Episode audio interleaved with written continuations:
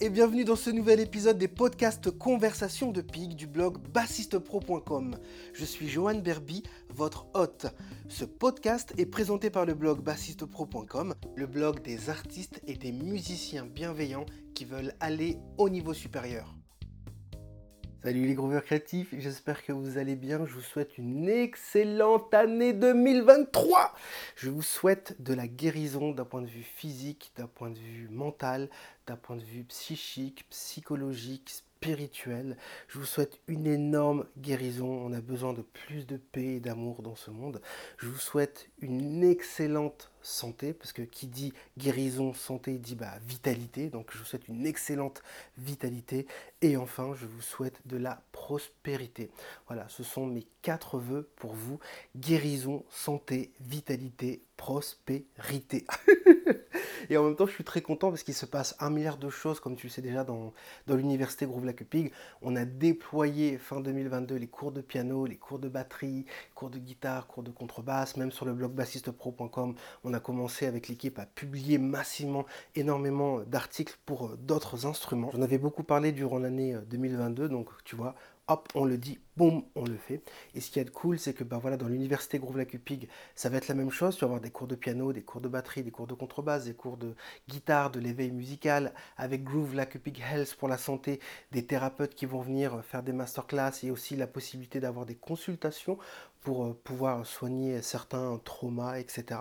Donc c'est pas moi qui va faire ça, ce sont vraiment des thérapeutes euh, expérimentés voilà, que j'ai engagés exprès pour euh, la communauté. Donc c'est juste extraordinaire, comme ça on peut faire de la musique et on peut prendre soin de soi physiquement et mentalement et tout ce qui va bien. Donc voilà, passons maintenant à la musique. Notre invitée d'aujourd'hui est une extraordinaire chanteuse. J'adore vraiment sa voix parce que j'ai joué en plus, j'ai la chance, j'ai eu la chance de pouvoir jouer avec elle de nombreuses fois sur scène et je peux dire des chanteuses, j'en ai fait pléthore. Et en plus moi, bah tu vois, je suis vraiment spécialisé dans l'accompagnement des, des chanteurs et chanteuses internationales. Donc vraiment, j'insiste, j'ai fait pléthore de chanteuses dans le monde entier. Et des chanteurs ou des chanteuses qui ont ce niveau de justesse et de maîtrise de la voix, je peux dire il n'y en a pas beaucoup. Et c'est là où c'est juste extraordinaire de pouvoir vous proposer des artistes comme Raphaël Brochet que tu vas découvrir dans cet épisode. C'est juste phénoménal. Tu vas te prendre une claque parce que c'est monstrueux en jazz, c'est monstrueux en musique indienne, bref, c'est monstrueux dans tout. Justesse, rythme, euh, improvisation, créativité, prise de risque, originalité, tout ce qu'elle fait avec sa voix, c'est juste chaleur, bonheur. Donc je t'invite vraiment à écouter très sérieusement cet épisode. Et puis je t'invite aussi deuxièmement à lire euh, justement notre article de blog concernant Raphaël Brochet, parce qu'on a essayé de, mettre un maximum de ressources. Tu vas consulter ça et tu vas être curieux, tu vas faire des recherches sur cette chanteuse extraordinaire. S'il te plaît, fais-toi un cadeau pour démarrer l'année. Et on se retrouve comme d'habitude à la fin de cet épisode. Groove like pig. Comment vas-tu, Raph? Ça va très bien. Et toi, comment vas-tu? Bah écoute, ça va, super. Alors pour euh, les auditeurs qui vont regarder cet épisode aujourd'hui, eh bien, tu n'es pas bassiste. Parce qu'on a plutôt l'habitude d'interviewer euh, des bassistes, mais en fait on est ouvert à, tous les instruments, on a déjà invité plusieurs percussionnistes, etc. Mais euh, est-ce que tu peux nous expliquer du coup bah, quel instrument tu fais, ton parcours, etc. etc. Alors moi, je, joue de la voix. Génial. c'est pour pas dire, c'est pour pas dire je suis chanteuse. Il n'y a pas de souci. C'est péjoratif d'être chanteuse. c'est toujours un peu compliqué. Il y a toujours ces, vieilles, ces, vieilles mémoires de chanteuses qui ne sont pas musiciennes. Donc euh, ah, voilà, je tiens à préciser que je suis musicienne et que je fais de la voix. Non, mais ça change, hein, ça change maintenant. C'est des vieilles mentalités, ça. Maintenant, on va, on va, au conservatoire comme tout le monde et on a les mêmes diplômes que tout le monde. Yes. Euh, mais c'est vrai que une de mes plus grandes frustrations, ça a toujours été de pouvoir faire qu'un son à la fois. Ah, et euh, des fois, j'ai l'impression euh, d'être chanteuse parce que j'ai juste euh, eu la flemme d'apprendre la basse ou, ou, la guitare ou, ou le piano. C'est vraiment, j'ai vraiment une conception musicale du, du, tout, quoi. Je suis, voilà, c'est vraiment ça qui m'intéresse. moi, je connais, je, connais, je connais ton talent parce que j'ai déjà eu la chance de pouvoir collaborer avec toi de nombreuses fois déjà. Mais euh, t'as jamais pensé à faire du chant diphonique comme dans la musique mongole, par exemple? Parce qu'on peut eh, faire des notes. Ça aurait, pu. ça aurait pu, mais le problème, c'est que la vie est trop courte. Oh je viens d'avoir 40 ans et j'ai l'impression que la vie ne fait que commencer. c'est vrai, je comprends. Du coup, alors, euh, tu as commencé le chant par le conservatoire, tu as fait du classique d'abord? Alors, alors, en fait, non. Moi, je, suis née dans une famille de musiciens, donc j'avais deux parents qui étaient tous les deux dans, dans, le jazz. Enfin, ma mère écoutait beaucoup de musique classique, donc j'ai quand même baigné dans, dans, la musique classique euh, mhm. quand j'étais gamine, mais tout de suite, j'étais dans le jazz parce que mes parents avaient un groupe de jazz vocal. Et euh, donc, euh, moi, quand j'étais bébé, euh, voilà, je, faisais la sieste sous le piano à queue. J'étais toujours dans leur fat. Je n'allais pas à l'école. J'ai commencé assez tard. Des parents un peu 68 tard. Donc, voilà, c'était ambiance maison de campagne, répète toute la journée. Donc, j'ai vraiment évolué là-dedans. Et donc, il y a toujours la question, la question qui revient toujours des, journalistes, ceux qui demandent alors comment êtes-vous allé vers le jazz? En fait, je suis jamais allée vers le jazz. Le jazz a toujours été là. Voilà, ça a vraiment été toujours. Euh, Comment Bélix t'est tombé dans la main vite Ah ouais, j'ai juste pas eu le choix, quoi. C'est juste l'eau du poisson, quoi. Donc, euh, tu vois, à, 4 ans et demi, je chantais Giant Steps. Tu sais, comme un enfant qui grandit avec une autre langue. Il y a des enfants qui sont bilingues, trilingues. ben, voilà. Moi, je parle que français, mais j'ai eu le jazz, quoi. Donc, euh, après, voilà, je suis allée au conservatoire pendant des années, j'en ai fait plein. Je passais de l'un à l'autre et puis euh, j'ai fini par un DEM au Conservatoire de Nantes. Et moi, en fait, au niveau des études, c'est intéressant parce que j'ai eu une sorte de triple formation. Donc, j'allais au Conservatoire d'un côté avec euh, donc jazz, classe d'écriture, euh, piano. et puis, j'allais aussi à l'université parce que moi, j'étais passionnée par l'ethnologie. Donc, j'ai mmh. fait tout un cursus de sociologie, anthropologie. Super. Et puis, et puis aussi, donc, donc pendant l'année, j'étais au conservatoire à l'université et euh, trois mois par an, j'allais en Inde pour me former à la musique classique de l'Inde du Sud, la musique carnatique. Et donc j'ai fait ça pendant des années. Bienvenue au club Jusqu'au jour où tout a culminé vers un point, c'est-à-dire que j'ai eu une bourse, euh, c'est une, des grandes chances de ma vie, euh, de l'université Wesleyan dans le Connecticut aux États-Unis, une bourse complète pour faire un master d'ethnomusicologie euh, spécialisé en musique indienne. Voilà, donc ça, a donné sens à ce triple cursus. Quoi.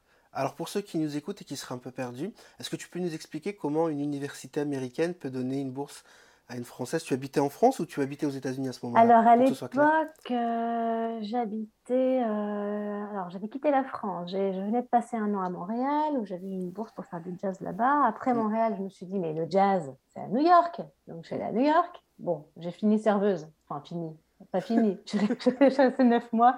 J'ai voulu expérimenter le jazz à New York. Bon ben voilà, j'ai suis serveuse, hein, comme tout le monde. J'ai fait un peu de jazz aussi, mais je suis surtout allée au jam.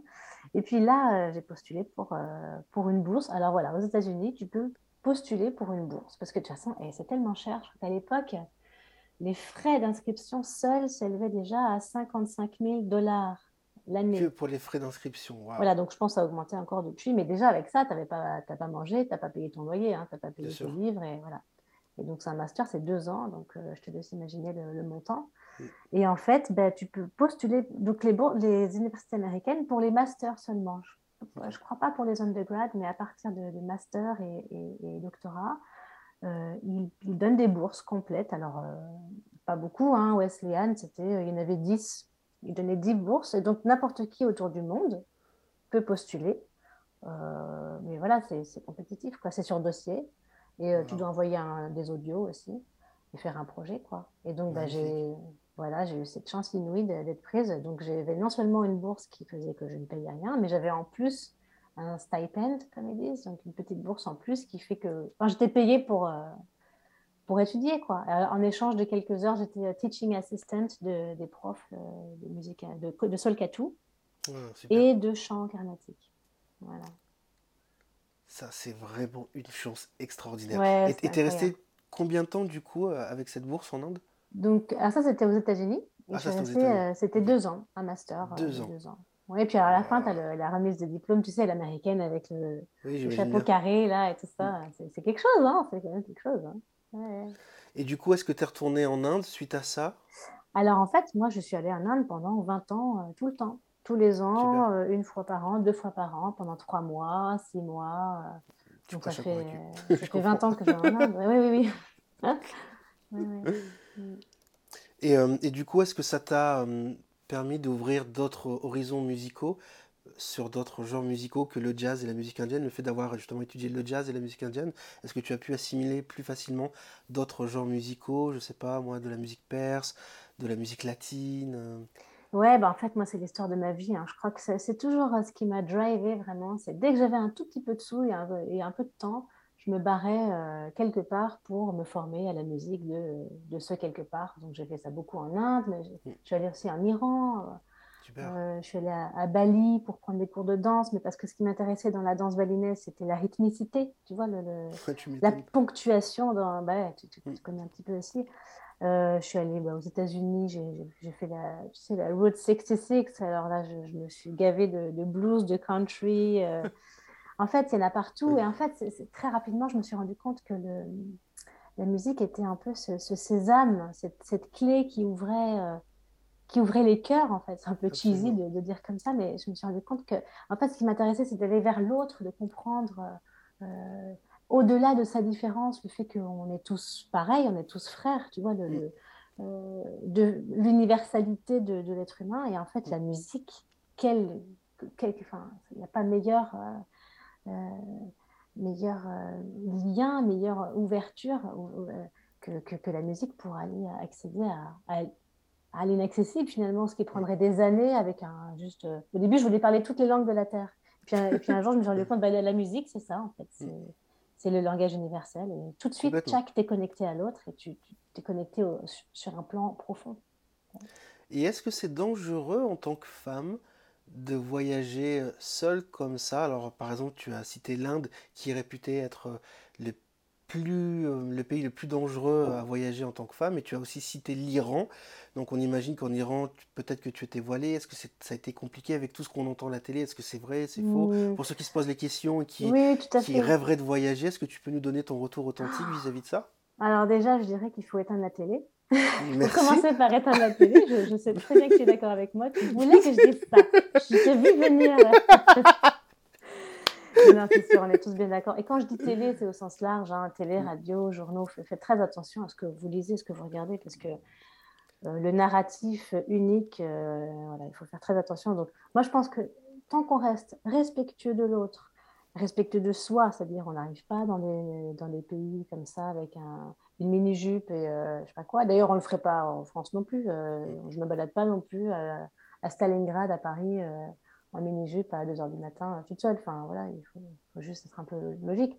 Et tant qu'on reste respectueux, qu'on fait attention et qu'on vit un peu comme eux et puis qu'on garde son bon sens, euh, non, je veux dire, euh, après, je ne suis pas allée partout dans le monde, mais en tout cas, moi, j'ai vraiment jamais eu de problème. Et j'en ai fait des trucs et je me suis retrouvée avec des gens sur des, derrière des mobilettes à Bombay, euh, comme ça, chez des, des, gars et tout. Et, alors, peut-être que j'étais inconsciente, c'est possible qu'il y avait une part d'inconscience, mais moi, je pense plutôt que je me fiais à mon intuition et elle a toujours été bonne.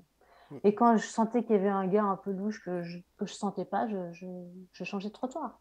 Et je me suis toujours fiée à mon intuition et ça m'a jamais payé. Comme j'aime le dire, le bon sens ne perd jamais la raison. ouais, c'est ça, quoi. C'est ça. Et du coup, est-ce que tu peux nous parler euh, de ton processus de composition et d'improvisation en tant que chanteuse et, euh, et, surtout, euh, quelles sont tes attentes vis-à-vis d'un bassiste? Parce qu'en plus, tu partages ta vie avec un excellentissime contrebassiste. voilà, là, il y a, y a plusieurs questions à Déjà, par rapport, par rapport à l'improvisation, en fait, moi, ce que je trouve ce que je trouve intéressant, euh, bah, en tout cas, ce qui, ce qui, me plaît dans mon parcours et ma manière d'aborder l'improvisation, c'est que j'ai jamais trop essayé de mettre des ingrédients ensemble de manière consciente et mentale pour en faire quelque chose, malgré qu'il n'y a pas de mal à ça. Mmh. Mais euh, je trouve que c'est jamais aussi fluide que vraiment s'initier avec sincérité, une sincérité profonde à, à, une tradition, à plusieurs traditions, sans se poser de questions, d'abord y aller à fond, faire entièrement confiance à son, à son, à son professeur, y aller à fond, euh, pratiquer beaucoup pour vraiment rentrer dedans, et puis laisser infuser. Et quelques années plus tard, on se rend compte que des, des éléments qui ressortent tout seuls. C'est comme si on, on, se construit avec ça, ça devient, euh, ça fait partie de nous. Et au moment où on, sort un solo, on pense plus à tout ça. Et tchac, il y a des trucs qui ressortent. Alors évidemment, c'est la, la voie euh, longue, hein. c'est le trajet long, ça. C'est, 20 ans. Il n'y a pas de recette quoi là-dedans. Mais après, moi, dans mon enseignement, j'essaie quand même de tirer quelques outils pour, pour, voilà, parce que je sais que mes élèves, ils ne passeront pas 20 ans à. c'est ça, la voie de l'escargot. voilà, donc euh, c'est intéressant aussi de faire cette démarche de voilà, qu'est-ce que je peux tirer comme outil sans dénaturer la tradition, mais qu'est-ce, que, qu'est-ce qui peut servir? Et en fait, il y a plein de choses dans la musique carnatique, il, y a, plein d'outils qu'on peut utiliser euh, dans, dans le jazz. je, je, le fais déjà, euh, mais c'est, un processus. Enfin, ça, voilà, je suis encore en train de chercher, hein, c'est une recherche d'une vie, hein, c'est, ça qui est intéressant. Quoi. Euh, et, la deuxième partie de la question, c'était qu'est-ce que je cherche chez un bassiste? C'est ça, quelle est ton attente en tant que chanteuse quand tu composes ou que tu improvises que tu fasses, euh, je sais pas, du scat jazz ou du konoko avec des solcato, tu vois? Mais euh, qu'est-ce que tu attends d'un bassiste quand tu pars en improvisation comme ça, justement? Ben, Pour moi, la basse, c'est la, la base. Hein. Donc déjà, même quand, quand j'enseigne à des chanteuses, la première chose qu'on fait, c'est chanter les basses. Donc pour moi, c'est vraiment la base de tout. Euh, tout le monde dans un groupe euh, devrait être capable de chanter la basse. Euh, en, tout cas, de, devrait l'écouter. Moi, quand on est sur scène, fréquemment, je demande au bassiste de se monter un petit peu parce que si je dois écouter qu'une personne, c'est lui. Donc du coup, forcément, j'ai besoin qu'il soit solide et qu'il soit euh, moi, j'aime bien les bassistes qui, font vraiment, qui savent vraiment accompagner, qui font des belles lignes et qui sont pas en train de soloer tout le temps. Euh. Après vient le temps du solo et là, c'est génial. Mm. Vas-y, fais-toi plaisir, lâche-toi, c'est trop bien. Euh, j'adore aussi les solos, mais c'est vrai que j'ai un, faible pour les, beaux accompagnements, les belles lignes de basse, que ce soit en jazz ou que ce soit en funk ou n'importe quoi, quand, quand ça mm. groove et qu'il y a juste ce qu'il faut plus, parce que pour pas noyer le propos. Quoi. après, c'est des préférences personnelles. Hein. Je dis pas qu'il y a une bonne ou mauvaise façon euh, de faire, mais c'est tout un art, quoi, hein, l'accompagnement. et c'est vrai qu'il y a beaucoup de bassistes qui veulent tout de suite soloer, et euh, ben voilà, c'est autre chose, mais moi, j'ai besoin qu'un bassiste il soit en dessous, quoi, qu'il soit, qui porte le truc, pas qu'il soit, qu'il soit au-dessus, quoi. Je sais pas de toute façon, c'est pas le rôle de la basse. Oui, mais c'est ça, quoi. L'instrument lui-même, il est, voilà. En plus, les graves et tout, c'est tellement beau. La chance ah, que vous avez, les mecs. Bon, c'est ça.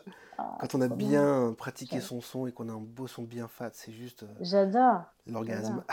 et moi-même, j'adore chanter des basses. Quoi. J'adore quand je fais des trucs à plusieurs voix, euh, tu vois, quand je m'enregistre. Euh, ou je fais des loops, ou, que je, des fois je fais la basse, tu vois, je fais des, walking, des walking pour Philippe. Donc Philippe, c'est mon, mon, compagnon qui est bassiste, et donc des fois on s'amuse à inverser.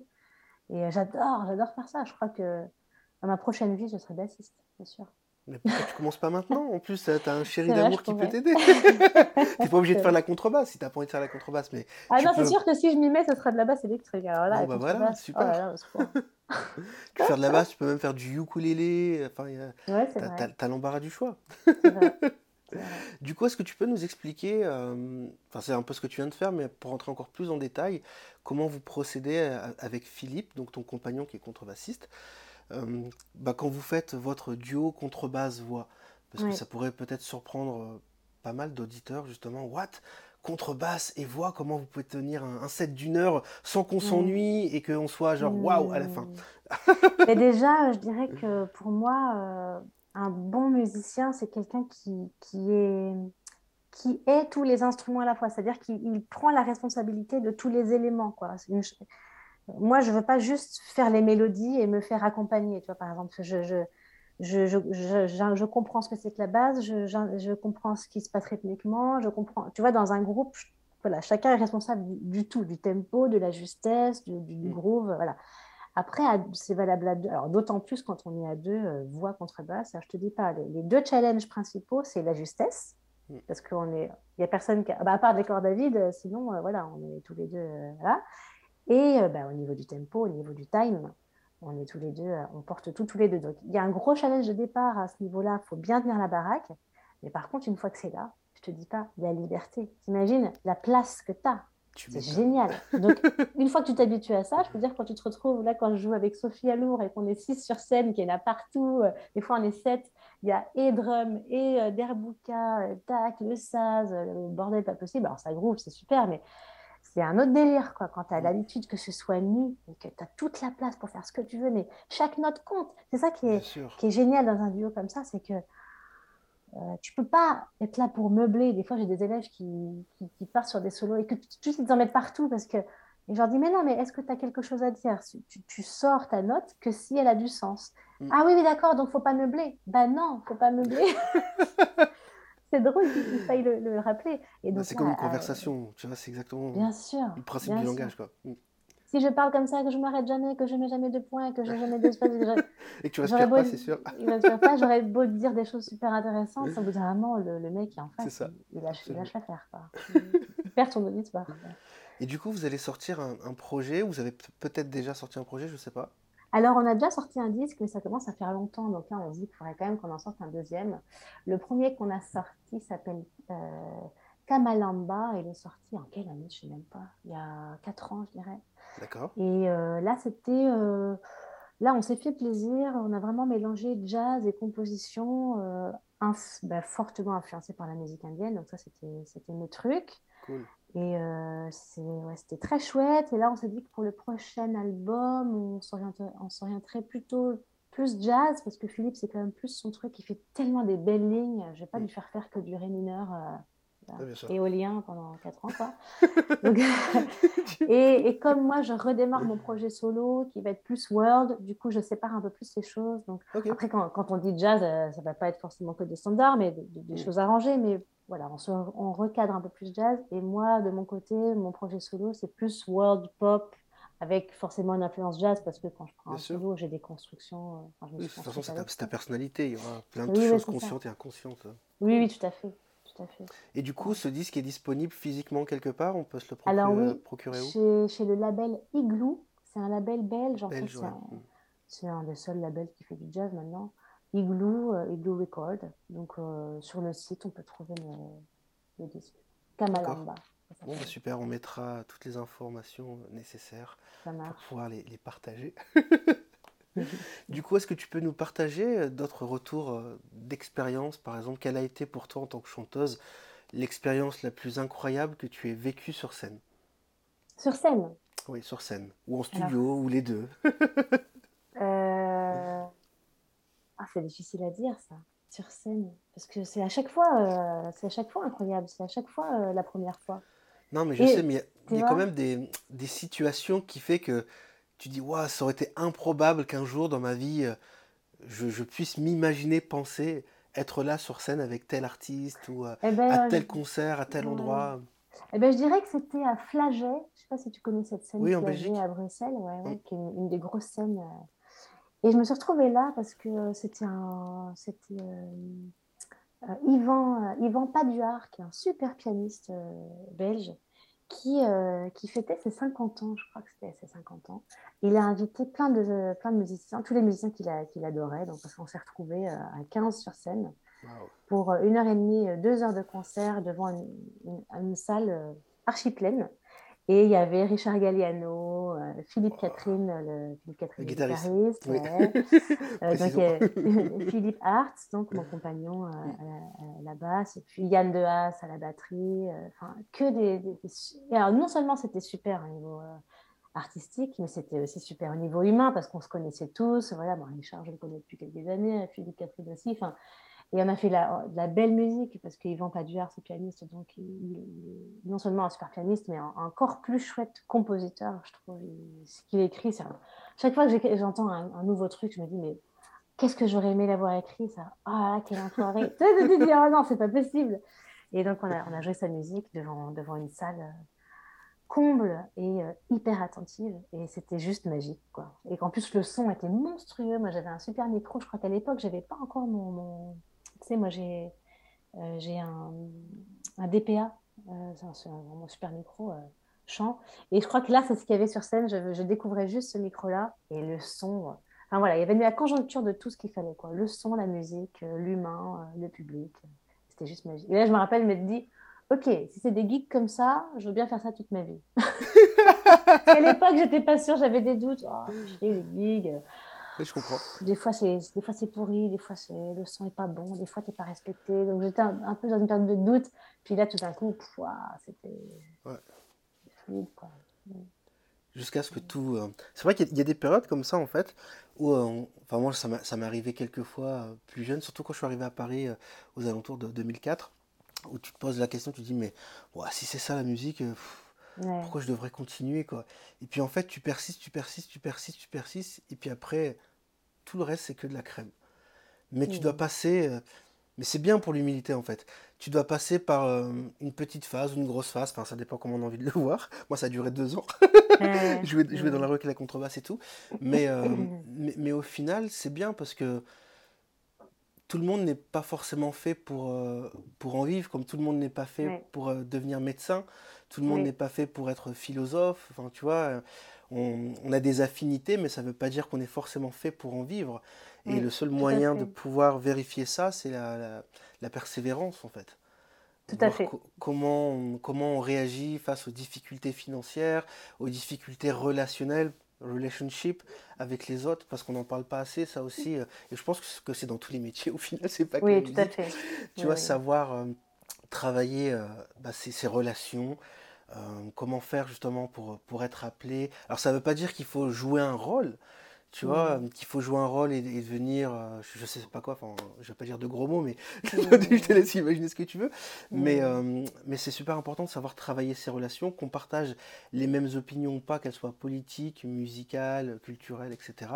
Mais juste, voilà, d'accepter les autres et de se dire, bon, bah voilà, c'est comme ça, de toute façon, lui, si c'est un alcoolique, bah, je l'accepte comme il est, de toute façon, c'est pas mon projet, je suis là pour faire la tournée, et après, je rentre chez moi, j'irai euh, revoir mon environnement positif, parce que ça aussi, tu vois, c'est, c'est vrai qu'on n'en parle pas euh, assez ouvertement, en fait, de tout ce, côté-là. Mais tu vois, tout ça, c'est, juste, je suis d'accord avec toi, mais pour moi, ce sont déjà un petit peu des conséquences de, de comment on se sent à l'intérieur, comment on est aligné avec nos choix de vie.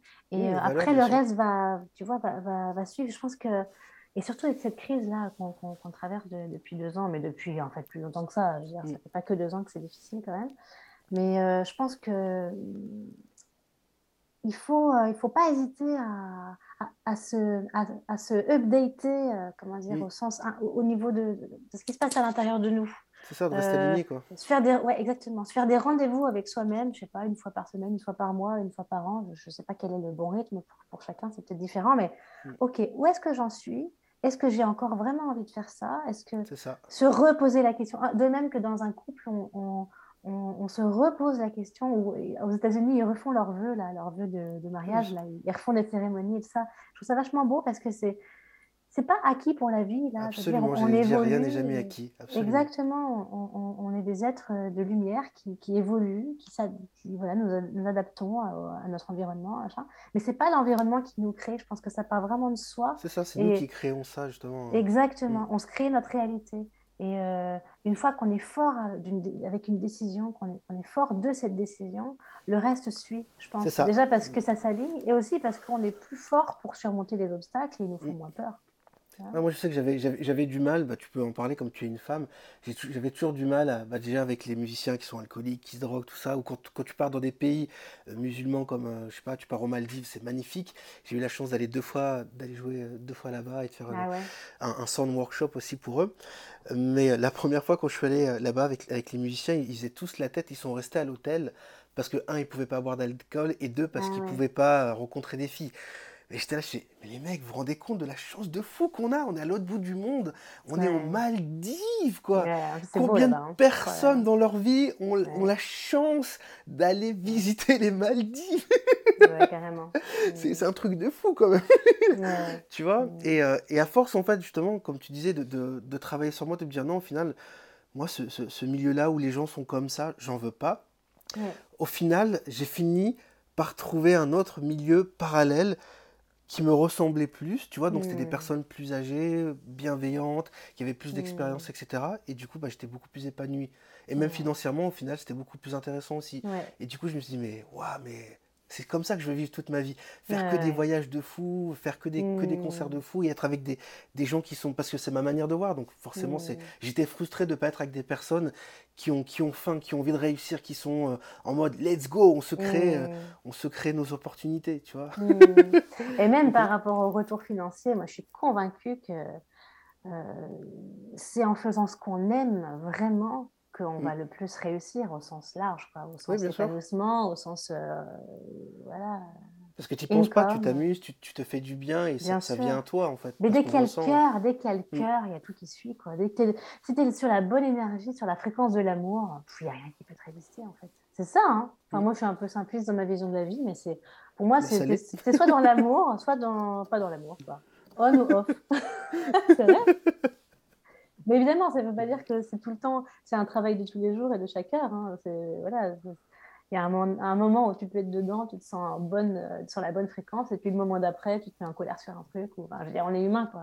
Mm. Voilà, c'est une attention à porter à chaque instant, quoi. Hein.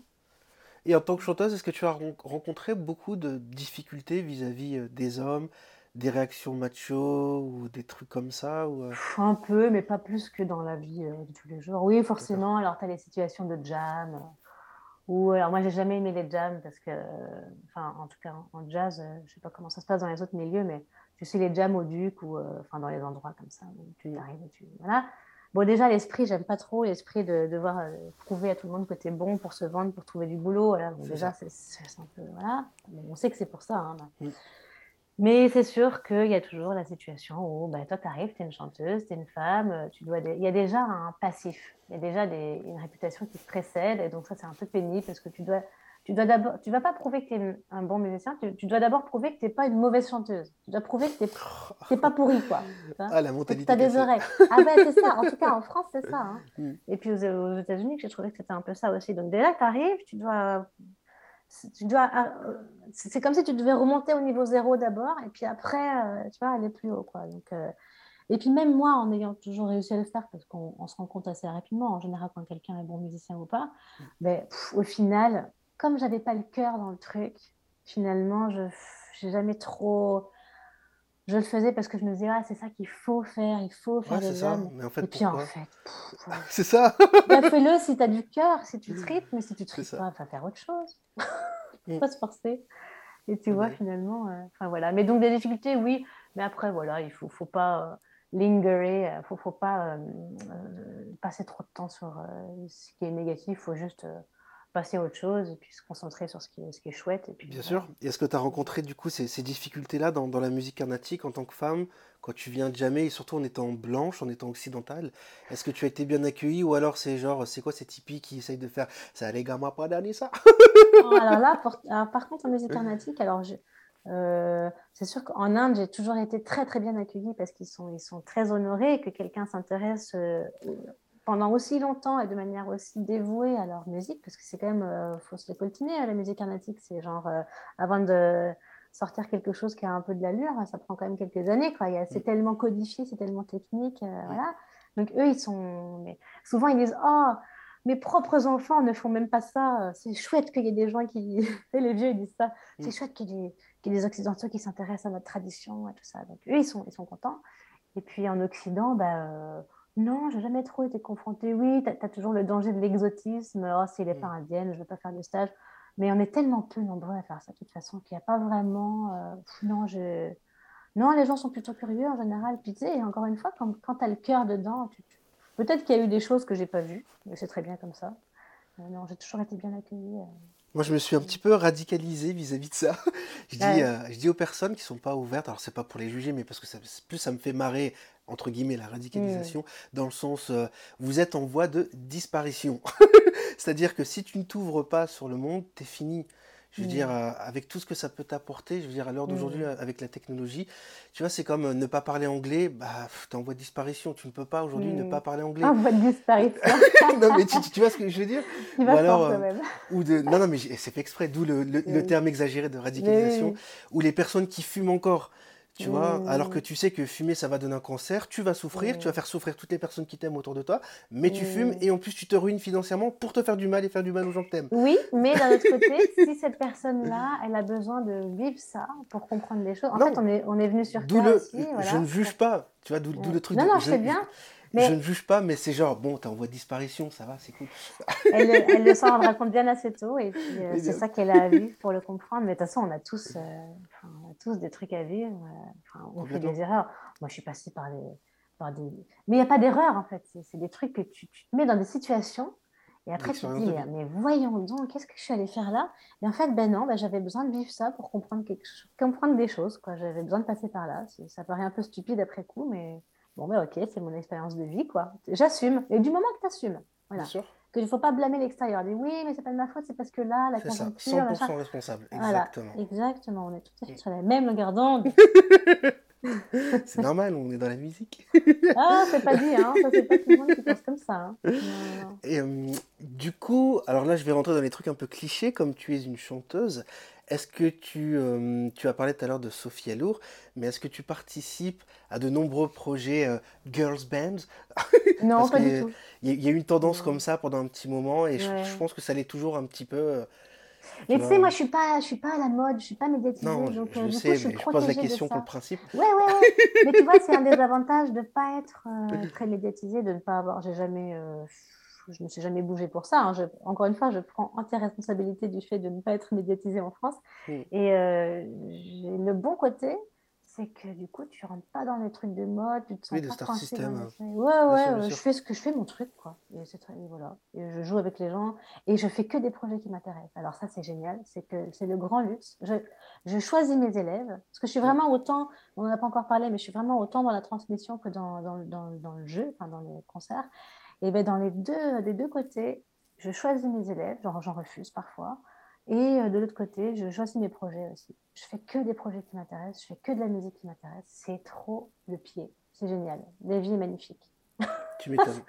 non, mais tu, tu, prêches un convaincu parce que sur le fait justement de pouvoir choisir avec qui tu bosses, bah, tu crées encore une fois non seulement ton environnement, mais la sérénité. Oui. Tu, tu, tu, vois si ça va durer, si c'est un projet à court terme, moyen terme ou long terme. Et de même pour les élèves, c'est exactement la même chose. On en parlait tout à l'heure en off en off caméra, que je, je, vais être transparent, de toute façon tout le monde le sait, que dans mes communications, je dis toujours que voilà, s'il y a des gros loupards qui sont là pour venir juger les filles dans le forum parce qu'elles ont mis une mini-jupe ou des collants ou du vernis ou quoi, j'en veux pas, ou tu, te le gardes pour toi, je veux pas de commentaires comme ça, sinon c'est out, direct. voilà, parce que je, veux un environnement serein pour l'apprentissage de la musique et qu'on passe tous d'excellents moments au pluriel.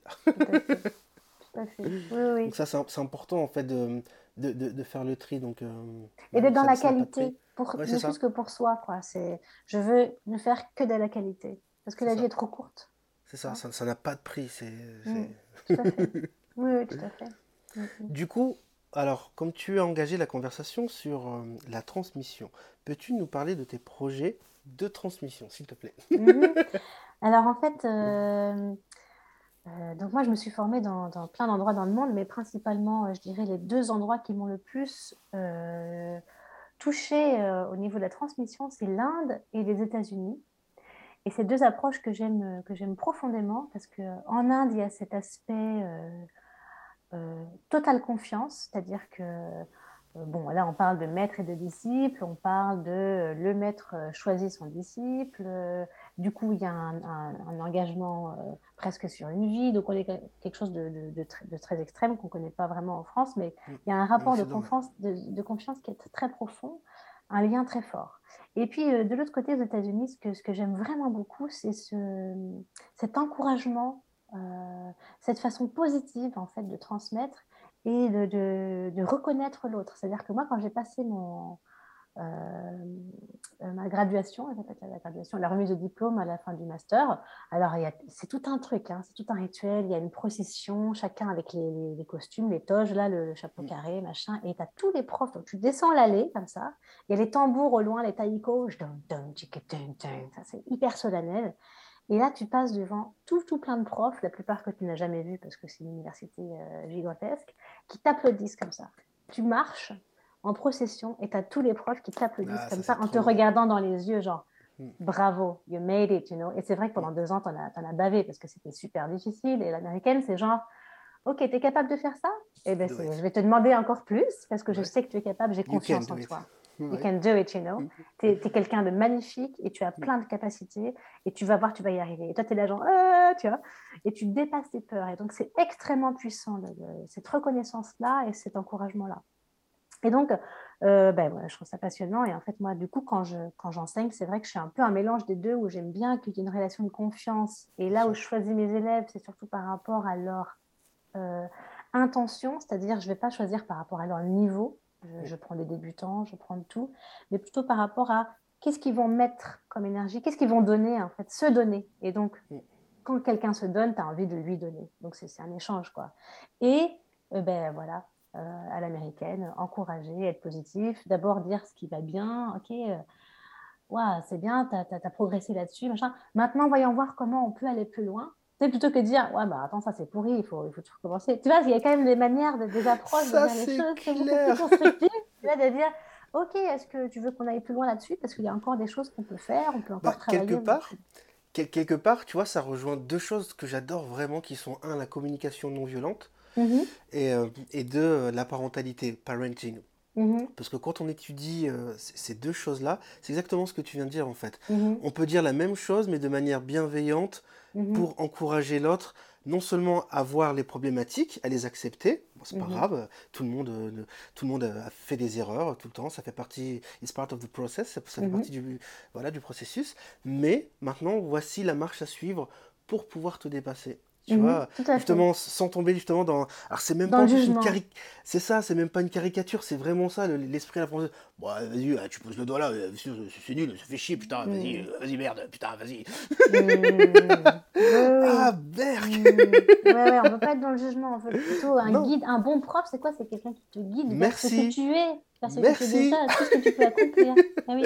Alors là, tu es en train de prêcher les, auditeurs parce que je dis toujours que je suis pas un prof de musique, je suis un guide. Mmh on se rejoint sur plein de trucs, hein, euh, nous deux. Hein. C'est marrant, hein, je me rends compte de plus en plus. Et donc, et donc, moi, ça fait des années en fait que, bah, que j'enseigne, alors euh, de, de, de, tout, des cours individuels, euh, mhm. des, des, workshops et tout ça, autant en jazz qu'en musique indienne, et de plus en plus, avec des, j'inclus des éléments de quand je dis spiritualité, c'est presque devenu un mot interdit, mais je veux dire, on parle beaucoup de la vie aussi, parce que tout est lié, tout ça. c'est ça au final, en fait. Oui, c'est Parce qu'un monde sans. En fait, on fait l'amalgame, excuse-moi de te couper, on fait souvent l'amalgame, je pense, alors peut-être que je me trompe, mais entre religion et spiritualité, qui pour moi sont deux choses qui n'ont rien à voir. Ah oui, on bien peut être, sûr. peu importe la religion que l'on a choisie, et on peut être spirituel ou être comme moi, je ne crois en aucune religion, je ne crois pas en Dieu, c'est mon délire, je fais ce que je veux, mais mmh. d'être spirituel quand même. Tout à fait. Que donner du sens, quoi. Que, mm. voilà, trouver une cohérence dans, dans, dans, dans tous les, les, éléments de la vie, quoi. Mm. Et donc, euh, comme ça fait quand même un certain temps que j'enseigne et que j'ai de plus en plus d'élèves et que je, ça me passionne de plus en plus, là, j'ai le projet de, de, de, monter un truc en ligne, en fait. Parce que j'ai fait beaucoup ça pendant la période Covid, quand il y avait tout qui était fermé, qu'on ne pouvait plus rien faire. J'avais monté euh, des workshops en ligne qui ont ah, super bien marché avec un podcast privé. Enfin, je me suis vraiment passionnée pour le truc. Super. Et je m'étais dit, bon, bah, peut-être qu'un jour, je reprendrai le, projet. Donc là, j'ai vraiment envie de faire ça. Euh, voilà, faire des workshops en ligne, euh, des formations que les gens pourront acheter. Alors, surtout avec, je pense qu'on va beaucoup s'intéresser à l'improvisation, des bases aussi, des bases au niveau de l'impro jazz, parce que j'aimerais bien faire que des stages maintenant avancés intermédiaire et avancé. Donc les gens, voilà, l'idée ce serait que les gens achètent d'abord les formations de base et puis après, comme ça, pourront accéder au, présentiel qui leur fera aller plus loin. Quoi. Donc jazz, musique indienne, principalement, ça, ça, va, être, ça va être ça le, truc. Je ne peux qu'encourager nos chers éditeurs qui écoutent cet épisode d'aller venir te voir. Alors, est-ce qu'on peut déjà euh, consulter euh, ta plateforme ou pas encore? Alors, elle n'existe pas encore, c'est encore en construction. Par contre, on peut me contacter. Et puis, super. Bah, euh, pour l'instant, ça va être euh, un suivi individuel pour ceux qui, sont vraiment motivés, parce que je ne peux pas prendre tout le monde. Et euh, des workshops en présentiel. Pour l'instant, c'est ça. Donc là, il y en a, par exemple, il y en a deux à Bruxelles, à Bruxelles là, le 18-19 mai, par exemple. Il va y avoir une journée chant et alignement, parce qu'il y a beaucoup de gens qui me demandent euh, comment se reconnecter euh, avec cette période un peu comme ça de chaotique, on, s'y perd. C'est vrai que moi, j'ai glané beaucoup d'outils au fil des années, au fil des pays, euh, au niveau du chant, mais au niveau aussi de, voilà, des exercices de respiration. Et j'ai formé un peu ma, ma petite routine euh, dès que je retourne dans ma routine, même juste 10 minutes, tac, ça y est, je suis recentrée, réalignée. Donc j'ai vraiment envie de donner aux gens, j'ai envie de partager tout ça. Il n'y a, aucun intérêt à garder pour soi. Les choses sont faites pour être transmises. Enfin, on est juste, moi, je suis juste un, canal, quoi. Enfin, voilà, j'ai eu, eu la chance de recevoir l'enseignement de, grands maîtres euh, toute ma vie. J'ai juste envie de faire passer, quoi. Donc euh, voilà, il y aura aussi une journée le 19 mai, ce sera un pro jazz avancé. Donc là, je prends très peu de gens parce que j'ai vraiment envie qu'on bosse je crois qu'il reste une ou deux places. Euh, voilà, je lance un peu l'info, parce que c'est pas loin de Paris, pour ceux qui sont à Paris. Génial. Bien, je te remercie pour tous ces partages. J'espère qu'on aura euh, l'occasion euh, de te voir en masterclass dans l'université euh, Groove la Cupig, ce qui serait super génial. Comme ça, tu pourras nous faire une démonstration de ton talent à chanter des lignes de basse comme tu l'évoquais tout à l'heure, avec, avec ou sans effet, comme tu veux. Tu auras carte blanche. Et puis, merci d'avoir répondu à cet appel. Mais c'est un grand, grand, grand plaisir. Merci de m'avoir invité. vraiment, Joanne, c'est super. C'est super. Avec grand plaisir, comme j'aime le dire. Et puis bravo hein, pour tous tes accomplissements. C'est très, très inspirant, hein, vraiment. Merci. Merci d'avoir écouté l'épisode de cette semaine du podcast Bassiste Pro Show, Conversation de Pig. Si les informations de nos conversations et entretiens hebdomadaires vous ont aidé, eh rendez-vous sur iTunes, abonnez-vous à l'émission et s'il vous plaît, laissez-nous un avis honnête. parce que vos commentaires et vos retours nous aideront non seulement à continuer à fournir un contenu formidable et utile, mais ils nous aideront également à atteindre des amateurs de basse motivés encore plus incroyables comme vous. Et en plus, eh bien, je pourrai lire vos commentaires dans un prochain épisode pour vous remercier chaleureusement de vive voix. Voilà, l'épisode est terminé. Je vous remercie du fond du cœur d'avoir écouté cet épisode jusqu'ici. Pour ceux et celles qui sont déjà membres de l'université Groove eh bien, on se retrouve à l'intérieur du forum pour que je puisse répondre à toutes vos questions. Et si tu n'as pas encore rejoint l'université Groove Lacupig, mais qu'est-ce que tu attends? Va sur et inscris-toi. Profite, tu as une période d'essai et on est là 24 heures sur 7 pour t'accompagner dans tes progrès. En plus de ça, il y a l'auto route du Pléjuir, c'est un parcours interactif à suivre pas à pas à ton rythme sur trois niveaux différents, donc débutant, intermédiaire et avancé pro. Donc du coup, on va pouvoir t'aider en détail pour ta technique, pour ton oreille, pour le rythme et pour tout ce qu'il faut, la lecture, etc., etc. Donc en plus du suivi, il y a la possibilité d'avoir du coaching où je te coach personnellement. Tu peux publier tes vidéos dans le forum, je te fais un retour sur ton jeu détaillé avec les choses que tu dois mettre en place et pourquoi tu dois faire ci ou tu dois faire ça. Donc pas d'excuses. Voilà, je vous remercie encore une fois d'avoir écouté cet épisode. Et puis, comme d'habitude, vous, groove like a pig. Ciao